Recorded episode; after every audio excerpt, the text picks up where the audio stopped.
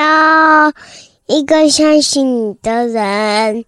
欢迎收听《丢完电影》，我是电影迪恩。本集节目依然没有人夜配，不过没有关系，这非常像极我们平常录音开场的节奏。只是今天时间又更不一样了，今天是呃二零二三年七月八号上午一点零四分。也就是代表说，今天我们又是在一个深夜凌晨，可能喉咙不见得完完全全开嗓的时间开始录音。那会是这样的时间呢？大家可想而知，一定也是说，哎，晚上本来想录音，但是有别的事情耽搁，或者说自己就是想偷懒的那个心就跑出来，所以导致说没有在正常的。呃，刚下班、啊，接下来之前就录音。那当然，另外一件事情是因为确实有时候，呃，最近晚上都是想说什么滑手机啊、看房子啊，就是做一些相对比较不是像之前就是这么样子规律的事情。好，所以导致说我们现在录音时间是利用刚刚去又去陪小孩子睡觉嘛，然后睡到一半就醒来之后，就想说那把我们该做的事情给完成。啊，那只是最近因为真的是受到我们家那个房东。就是反正他把房子收回去这样子的事情影响嘛，所以很多时候闲暇之余就会想说把手机拿出来滑一滑，有没有什么最近比较合适的物件？那今天也是在那个呃，因为之前我们其实经过那种房仲前面，有时候他们不是会贴很多的那个广告传单吗？然后我们就在那边看的时候，自然都会有人出来嘛。然后那时候留一些资料之后，最近房仲吧。我们，就我们那时候就是呃，唯一的一个可能开始跟我们接洽的房仲，就丢了一些物件出来。好，那时候当然因为其其实以我们要的需求，其实这样算一算也没有到很复杂。但是你要说很容易找到，也不是很容易，因为我们希望说。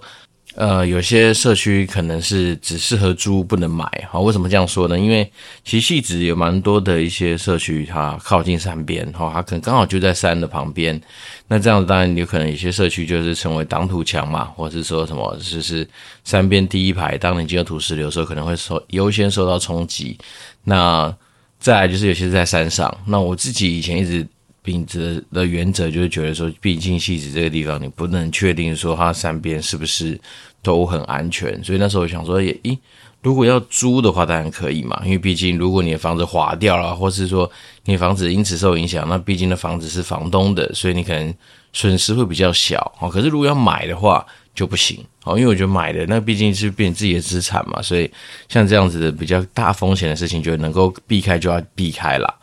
好，所以等于说，呃，有些社区就是可以租，不能买。那当然，以我们自己又锁定一个特定学区来看的话，其实物件不外乎就那几个大型的社区。所以其实我们那时候去跟房仲聊的时候，也是稍微让他知道说，其实我在我在做功课，哦，大概就是属于哪几个社区。然后，呃，租的话，当然弹性就更大嘛。好，比如说像像我如果买的话，我会希望说，可能室内平数至少要三十平，然后二十年以内的屋子。那甚至是说，嗯，可能就是说对于环境的要求啦，各方面可能会比较多。但租的话，就不见得一定是这样的条件，然后可能可以下修一点，一直到二十五，就是呃，或是二十六、二十七吧。但是类似这一项，就是因为觉得租的话，它的弹性稍微大一些，是来自于是说，因为毕竟它本身不是自己的物件，那我觉得这种东西它的弹性就比较大。可买的话，就会希望说。这个东西，第一个至少要符合自己的基本需求，然后再来是说，毕竟买下去你可能就要住更久嘛，所以变成说它的那个呃，怎么讲，就是我觉得期待会比较多啦。好，所以变成是说，把这些资讯就有，有去给了一些房仲，那当然那房仲他就是呃有 pass 一些物件出来。那现在沟通的过程里面就蛮有趣的一个事情，就是说他们有一个社区。它呃开价是二六八八万，好，然后全幢坪数好像不含车位是四十二点六九平，那车位就另外算嘛。然后那时候开二六八八万的时候，我就开始开玩笑跟他说：“哦，那这个这个社区成交搞不好就是应该是呃两千三两千四以下吧。”然后就说：“呃，不是。”他说：“这个物件呢，基本上。”就是已经是什么呃什么屋主开出来的市场行情价，是吧？就是在二六八八万左右。然后我就我就说，诶，二六八八万，其实呃，如果依照实价登录的上面来看，哈，因为这个社区应该说有资居住跟有资料以来，大概就是在四十六、四十七、四十八、四十九这个范围。反正呢，横竖你没看到超过五十万的啦。那你就大概就知道说它的行情大概就落在四十多万一平。那我就跟他说啊，你这个社区大概都是在四十七、四十六、四十八，就算算最最最贵四十九好了，四十九乘以四十二点六九，再加个车位，车位大概两百二、两百三吧，所以。加起来了不起就是两千二、两千三左右的成交啊！你跟我说像二六八八是什么行情价？那行情用二六八八去算的话，一坪就要变成五十七万呢。啊！我想说奇怪，你说这个东西一个是四十几万左右的实价登录的资料，你现在说五十七万的行情，你是在跟我开玩笑吗？然后他开始就改口说哦，什么最近有一个成交的案子还没登录，是六十二万成交的。我心想说，你那边跟他胡乱什么？因为像这种东西，其实你大概知道它的地点跟六十几万的地点其实是完全不一样的，所以那时候当然就说哦，好吧，那我就继续看下去吧。如果说真的到时候，有刊登出来的话，那也就是当成一个记录嘛。只是我自己是会觉得说，以这个社区，当时我们看上它的条件，就是它一坪的单价大概就在五十万以内，好，所以这样子变成是说，就算有大平数出来，也算是还是我们可以负担的范围。啊，那再是说，其实从这件事情上面，我就会知道说，你这个人也许，呃，可能不是站在买方的角度，好，因为我们都知道房仲他本来就是买方跟卖方中间去呃协调的一个角色嘛，所以如果说他想要拿比较多点的佣金，他一定是在卖方嘛，为什么？因为卖方他可以拿四 percent，那再来是你房价越高，你可以抽到的佣金就越多，好，所以我大概就知道说，哦，他可能也许对于整个买卖双方的角色来说的话，他会比较偏向于。啊、卖方那边，然后再来是说啊，实价登录的资料这么好查，他就刊登在那边嘛。那、你跟我讲说现在的行情是五十七、五十八，啊，这社区从来没出现过这个东西，你跟我说这是行情，我就会觉得比较没那么老实哦。所以没那么老实是说啊，就真的已经说瞎话嘛。哦，那就算假使你今天有拿到一些很特殊的案子，好，比如说他跟我讲说哦，最近什么成交一个六十二万。然后后面他都马上补个但书嘛，就说哦，但是其实这个是什么挑高高档装潢啊，反正都他在讲。凡是实价登录没有出现的资料，那一概我就不承认。然后再来是说，你当你今天讲这些东西的时候，就会让我觉得说，呃，对啦，也许你今天去唬弄一些可能没有做功课的人，好，也许就会成功。啊，对我来讲，第一个啊，我不买最大嘛。那再来是，我没有真的当下立即必须要找房子的压力。那再来是说，我们又不是不做功课，对不对？所以我就说，基于这些东西，我就会觉得说，哦，好，我可能接下来他给我的这些东西，我就比较不会那么客气，说，诶，照单全收，或是说完完全全相信这样子的人啊。毕竟房仲这么多嘛，啊，我还没有认真的开始去撒网，就是说，呃，到处去每个不同的房仲去说我想要的东西。但是说，如果说以这样的看概念来看，我可能，当我今天有一些我想有兴趣的物件或者社区的话，我反而会去更接近他那附近去找更接近他的房仲。哦，那虽然说我现在这次找的已经是一个知名连锁品牌的一个呃怎么讲房仲吧，只是说那时候也是缘分嘛。因为我们刚好就是在等待那个看医生的过程里面，然后就跑去某一个房仲的门口这边看看他的传单啊，看看他有什么一些张贴出来的物件，所以才遇到这样子的人。那我只能说，有时候凡事就是你多做一些功课，你多有一些资讯在背后，你就比较有底气啦。然后因为我自己就觉得说，其实就是这种东西，它就是呃怎么讲，多一分准备啊，所以你就会更加的说有一些就是参考资讯。那也就可以让你自己知道说，从这些参考资讯多少去更判断一些事情的真伪，或是说你怎么样往下走。好，那就像是我们之前不是有跟大家分享过一个很奇妙的厂商，在没有签约、没有做任何呃怎么讲文字或是书面的一些确认的时候，就开始去那边做一堆有的没的一些呃，不管是打样啦，或是说一些东西的准备。好，然后就在前几天，他又突然。就是跟我讲说什么，嗯，大概的内容是这样说的，他就传一个简讯来，然后说，好像叫迪恩嘛，然后说什么，呃，他们跟厂商之间什么已经有花费了很多的一些什么费用，巴拉巴拉巴拉，好，所以我们这次要终止的话，那他当然就是要收打样的费用，然后要有呃什么终止费，然后再来就是呃他就说什么，因为他跟什么厂商有签什么保密协定，所以他当然不能让我知道厂商是什么，所以他没办法提供任何厂商的资讯。好，那时候看到那个报价单的当下，我就直接也大概五分钟之内吧，很快就跟他说，我已经跟他讲过，我之前就跟你讲过说。你在没有给我任何就是你跟厂商之间的一些证明的时候，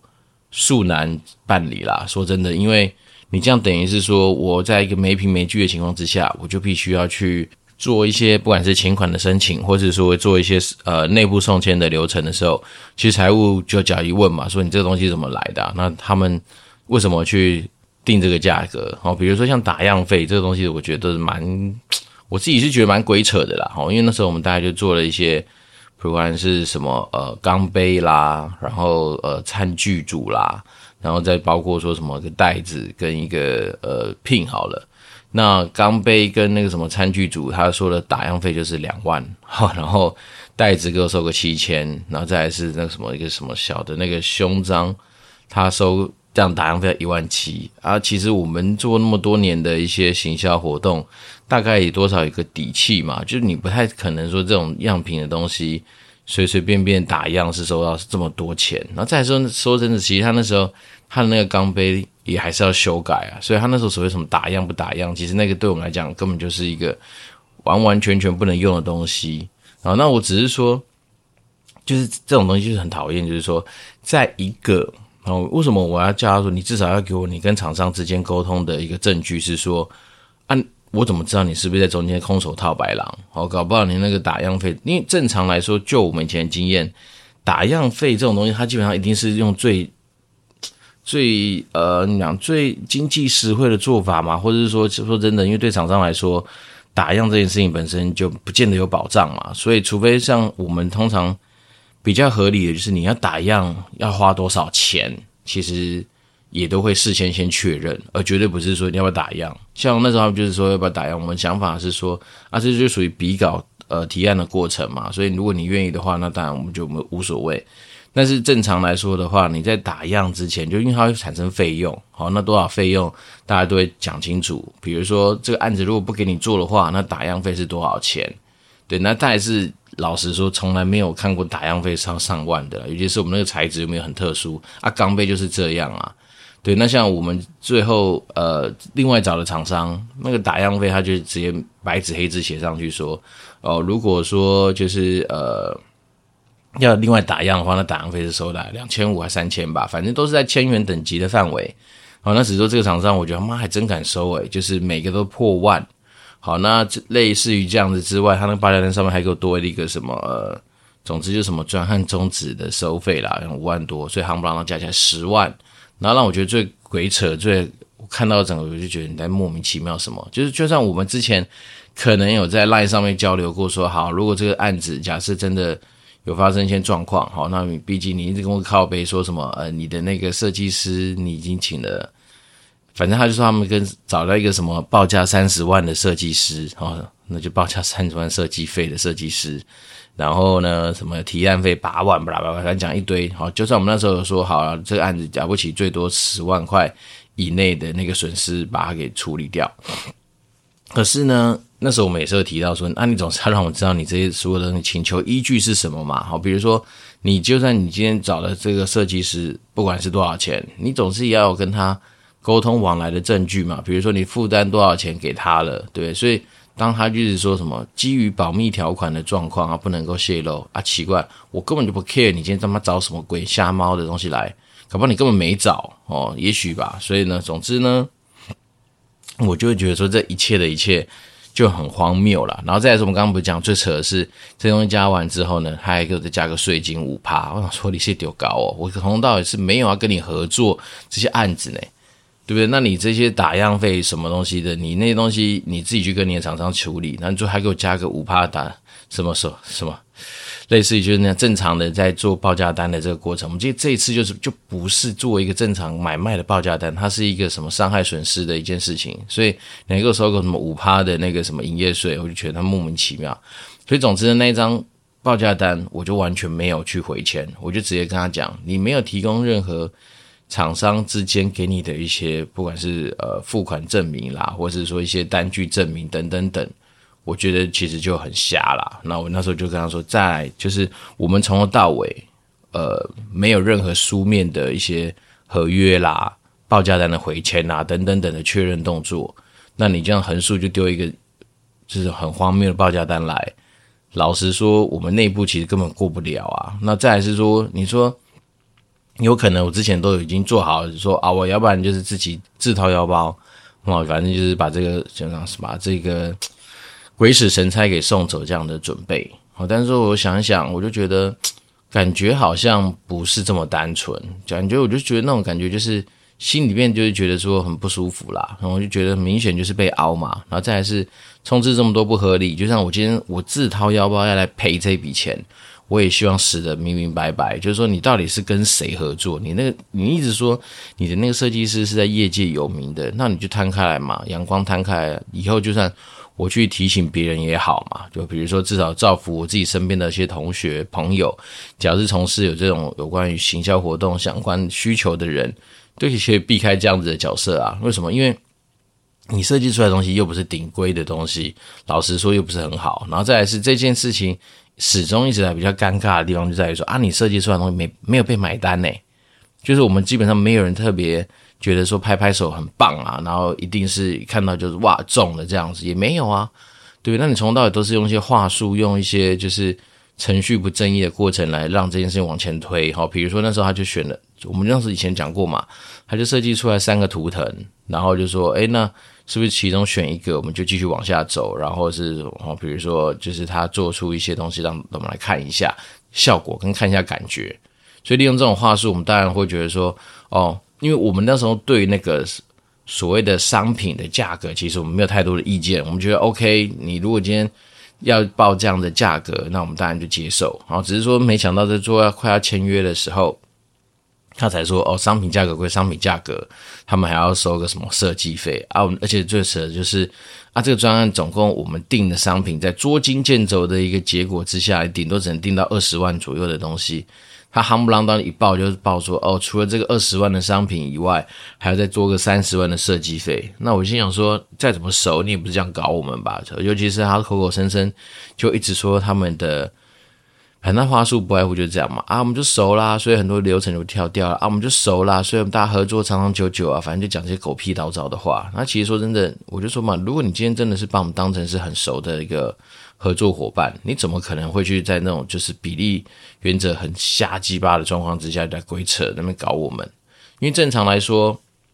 我觉得设计费合理的范围了不起，就是占你整个专案也许是三五趴吧，我觉得就已经很多了。然后因为。设计费这种东西当然可大可小，然后再来是说哦，我的案子就这么小，你不可能就是我今天只是一个公司的纪念品，然后大家重视的是纪念品本身，那你去给我找一个什么国际级的大师，然后操刀，好，比如说我今天商品只能定个二十万，就你就弄个设计费三十万，这样加上去，怎么样算都不合理啊！而且再来是说，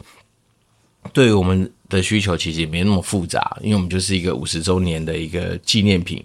所以横竖来说，五十周年的这个本身的意涵，好，比如说我们的 logo，五十周年的一个设计的东西才是主角嘛。好，那讲到这个才更堵烂，就是他那时候说什么收那个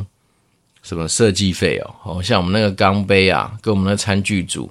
我们从头到尾没用到他的设计的东西啊。啊，这东西你自己打样打下去打也打失败，利用我们公司的 logo 打出来效果也很差。啊，这东西你还敢跟我们收这些有的没的？然后重点就是这一切的一切，就是他没有在事前把很多的细节费用都讲好，然后导致说后面就是冒出来。然后那今天我跟有个朋友聊，他也就说这种感觉像是你今天不是去那种什么意大利，去一些欧洲观光景点，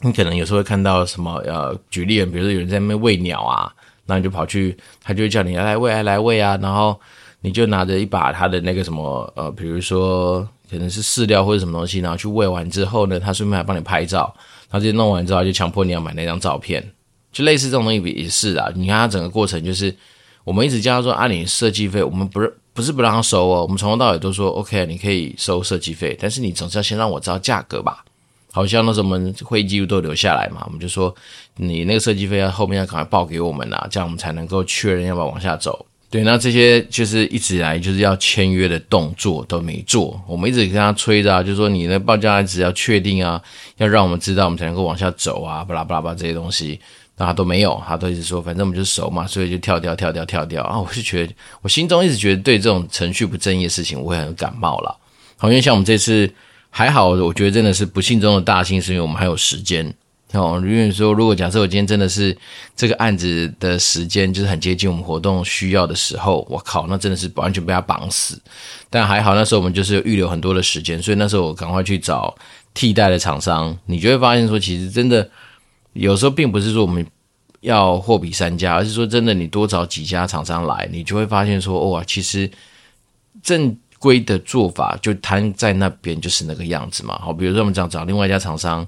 他就会跟你讲说，哦，这个东西的报价是多少钱？他绝对不会去跟你收什么乱七八糟什么设计费不设计费。那他就跟你讲说，你这个报价多少钱？那报价里面就内含他们所有，比如说行政流程、管理费等等都在里面。他就报一个，就是你反正你要找他合作，这个东西就是说弄起来弄起来就是这个价钱，而不会像我们之前那个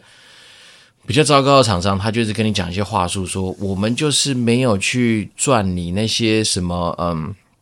商品的价差，工厂报多少钱，我们就报多少钱，所以我们才要额外去收什么设计费。反正那时候一开始讲的也是那种信誓旦旦说，他们就是没有赚这中间的 mark up，所以他们靠着什么就是设计费来当成是他们的获利来源。好，那到时候另外找另外一家厂商的时候，一比较就发现说，其实你也没有，根本你不是没有加价哦。就你的东西还是比别人贵哦，然后这边讲说什么他找到东西就比较便宜，然后说他像像是他这次他的那个厂商什么呃，因为他跟厂商签保密嘛，说因为厂商给我们的价格就是低于市场行情，巴拉巴拉，所以他们签保密，他不能让我知道厂商是谁等等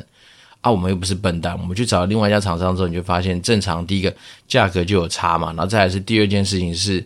那其实。在业界，大家都知道，当你今天要做哈，比如说要开始真的做下去了，他就会叫你说，你要先付百分之五十的定金，好，他们才会愿意开始去做，好，那甚至你要在什么时间点之内就要把定金都先付掉，他们才会愿意开始做。那再来是，他有提到说，那如果你要打样的话，打样是多少钱？啊，反正这些东西是正常来说都会收的，就是会呃。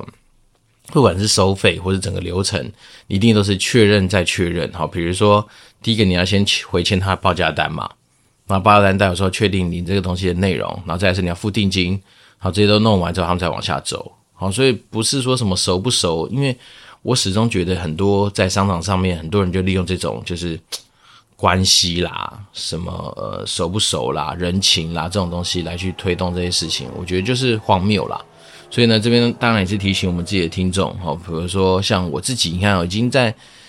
怎么讲，在职场上也打滚了十多年。那以前可能说我们真的是呃运气不错，哦，基本上不会遇到这种瞎鸡巴的事情。但是刚好今年也许是逆风吧，或者说是今年刚好自己可能许不管是在运势上面稍微比较差一点，什么就遇到这种牛鬼蛇神。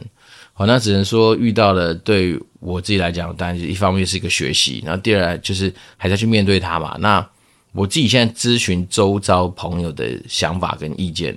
都会觉得说，第一个，因为他毕竟就是没签约，好，所以这东西当然就是他比较理亏。那如果他还是不愿意再提供这些什么佐证的资料的话，那这件事情就让子弹再去多飞一会儿吧。因为这样就变成就是说，好像你还是要提你的报价单来啊，我不签嘛，因为代表我不接受，我不同意啊，那就继续耗在那边啊。因为之前你说的动作。你说基于什么很熟不熟啊？我觉得那都是话术啦。因为我们最近就是还是帮人家打工，我们还是一个受雇阶级的人嘛，所以很多东西我们那时候就是也明白讲，你符合你不符合程序正义的时候，我们内部其实你也很难去过关了。你又不是说我假设我今天自己是老板，好，那我随便签，那当然没问题啊。可是今天我就不是啊。然后再来是说我始终觉得。回归到跟我们之前刚分享那个房仲的案子也一样，那你从很多细节里面，你就可以看得出来说，这个人的诚信到底到哪里去？如果你中间都给给我玩一些文字游戏，反而不走程序正义方面的事情的时候，那我简单的说，我觉得你就是滑头，或是像我一个朋友跟我讲啊，你他们就是想要凹你啦。简单的说，就是可能你看你的钱很好赚，或是你以前这个。呃付款啊，或者你以前给他的那种就是呃怎么讲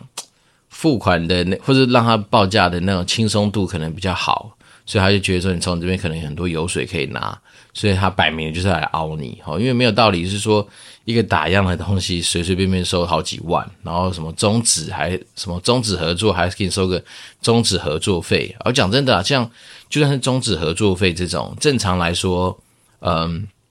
如果好有些公司，比如说你是要找人家来比稿，可能他就会先跟你讲说，好啊，你要找我来比稿，如果到时候你没有给我做，那我们要收一个比稿费。好像包括这种东西都会先讲好。那你才会决定说，那要不要让他来参与这次的比稿嘛？对，那这次当然也是因为我们基于说之前已经有合作过，然后可能就是属于我们这种就是呃合作厂商或者是过往合作厂商的一个方式来做一个处理，也就是我们并没有特别在找呃三四家一起来，就是针对我们需要的品相去做报价。这当然这也是一个某方来说，在可能自己呃采购的过程里面的。你要说瑕疵也可能也是啦哈，但是就是提醒自己说，反正呢，以后如果说真的有这个需要，而且是这种东西，我们要的其实真的就不是一个非常独特的一个设计的东西，它就是一个对我们来讲，它就是一个我们其实真的找那种礼品厂商来做，真的是最符合我们的需要，因为我们重视的其实是那个礼品，而不是那个设计。然后，只是说这家厂商当然就用一些话术嘛，一直跟你讲说，我们是一个设计平台，我们是一个设计公司，所以我们绝对不是跟一般的什么厂商一样拿什么标准品，然后去做排版，然后印 logo 或什么。但是后面跟很多朋友聊了一下，我朋友就说，哈，每家厂商都嘛这样讲，对啊，那我们自己也就是只能说，反正遇人不淑，那我们当然就希望说这件事情还是希望能够圆满落幕啦。因为我一直跟厂商讲啊，我有运到。到你的资源，我懂，所以我并不是说完完全全踩着说我不去处理这件事情。可是你也要让我有凭有据啊，就是说我不是不负担这些什么打样费啊，你总是要让我知道说啊，你真的是你那个厂商就很敢报，他报给你的打样费就是啊两万，或者他开一个模具可能就是一万多。好了，那如果你真的能够提供这些证明，你真的能够有这些沟通的一些证明啊，我就付嘛。可是现在你，比如说你现在就是什么都没有，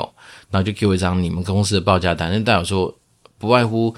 不管是不是你空手套白狼，或者是说你真的就是要来凹我或干嘛，那我抱歉，我没有办法做到这样的事情。那当然最坏最坏的情况下，不外乎就走法律流程嘛。那如果你说你真的要告我，那就告吧。然后说真的啊，就是很多确认的环节就是 lost 掉，你不要跟我讲什么市场潜规则啦，或者是说什么。反正有的没的那些东西，对我来讲就交给呃司法去判去定夺嘛。只是说你为了一个老实说就几万块的案子，那你去做这么劳师动众的事情，你真的要我陪你玩，我也不是不行啊。因为毕竟这是公司的事情，如果真的到时候告我，那我也只顶多说就去面对他。只是说基于程序正义上面来讲，现在就是不合理嘛。因为当你今天没有任何签约的时候，当然你说 LINE 的对话记录有没有留下来？我们也有留啊，就是你之前我们一直叫你报那个设计费啊，啊，你报出来之后我们就不接受不买单而已啊，就诸如此类的东西啦。反正呢，我们是希望说，还我自己啦，是希望说还是能够帮我们这边捍卫我们该有的权益，那尽量不要让这种就是非常不合理的事情一直往下去走。那只是说当天好像礼拜几啊，前几天吧，反正回给他之后。至少到现在，他就是已读不回啦。那我不知道接下来会怎么样。那我自己周遭的朋友，当然我就说这个东西，他那样报价单大概就是十万。